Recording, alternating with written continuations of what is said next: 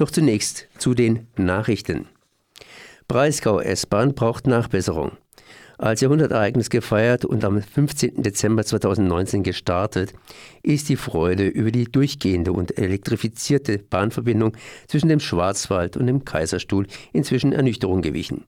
Verspätungen und Zugausfälle sind die hervorstechendsten Eigenschaften der Breisgau S-Bahn. Die Betreiber der S-Bahn wissen keinen Rat. Die Bahn hat es nicht geschafft, in 36 Monaten vom Diesel auf Elektrozüge umzustellen. Ab 17. Februar soll ein Übergangsplan mehr Betriebsstabilität gewähren. Bis Anfang Juni sollen die Probleme beseitigt sein. Die lange Übergangszeit stößt bei Bürgern und Bürgermeistern der Gemeinden Balingen, Bötzingen, Eichstätten, Gottenheim, March, Riegel, Teningen und der Stadt Endingen auf. In einer gemeinsamen Stellungnahme wurde die Bahn aufgefordert, das Problem schneller zu lösen. Lehrer sollen länger ran. Die Lösung gegen Unterrichtsausfällen an den Schulen heißt freiwillige Mehrarbeit. Kultusministerin Susanne Eisenmann, CDU, will mit der Idee einer freiwilligen Mehrarbeit den Lehrermangel abfedern.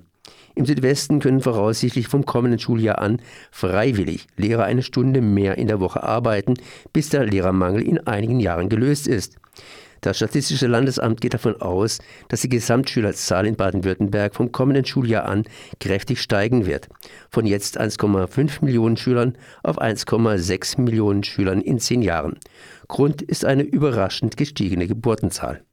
Stuttgart 21 braucht, Politik soll liefern. Beim Wegfall des Kopfbahnhofs braucht die Deutsche Bahn dringend einen neuen Abstellbahnhof. Dem sollen die in Untertürkheim lebenden, streng geschützten Mauereidechsen weichen. Die Deutsche Bahn möchte die Gleise des Güterbahnhofs zwischen Daimlerwerk und Untertürkheim nutzen. Das alte Gleisareal muss für 23 Abstellgleise abgeräumt werden. Ein Höhenunterschied von 2,6 Metern ausgeglichen und 204.000 Kubikmeter Aushub entsorgt werden. Der Lebensraum für hochgerechnet 4.350 streng geschützte Mauereidechsen und Wildbienen ist dann weg. Deshalb beantragte die Bahn eine Ausnahmegenehmigung vom Naturschutzgesetz.